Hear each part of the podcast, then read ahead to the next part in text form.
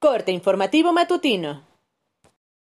Esto es Mi Morelia Radio, el resumen preciso de los acontecimientos más relevantes con información del portal de noticias más grande de la región. Mi Morelia Radio. Bienvenidos.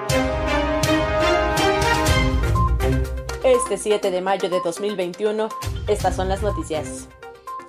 En Michoacán, el regreso a clases presenciales sería voluntario, paulatino y principalmente para los estudiantes sin acceso a la conectividad tecnológica, adelantó el titular de la Secretaría de Educación en el Estado, Héctor Ayala Morales.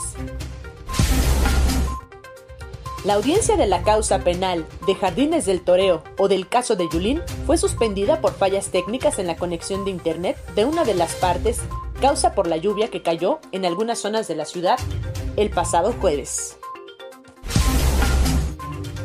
De los 111.060 trabajadores de la educación del sector público y privado en Michoacán contemplados para la vacunación contra COVID-19, cerca de 15.000 quedan pendientes de registro con código QR para la aplicación de la dosis única CanSino Biox, de acuerdo con información de la Secretaría de Educación en el Estado.